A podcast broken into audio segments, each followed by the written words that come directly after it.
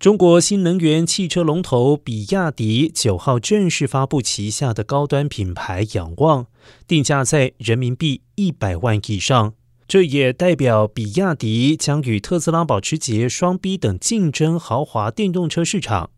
而比亚迪今年前三季已经卖出了一百一十七万辆车，超越了特斯拉，成为全球电动车销售冠军。不过，根据财报，特斯拉虽然卖输比亚迪，但是净利却是比亚迪将近七倍。主要的原因是比亚迪走中低阶路线，车价仍然明显有差距。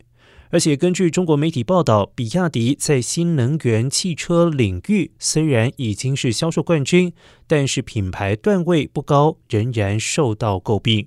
此前，多位前车主曾经反映，很担心开比亚迪的车出门被认为是网约车，转而购买特斯拉。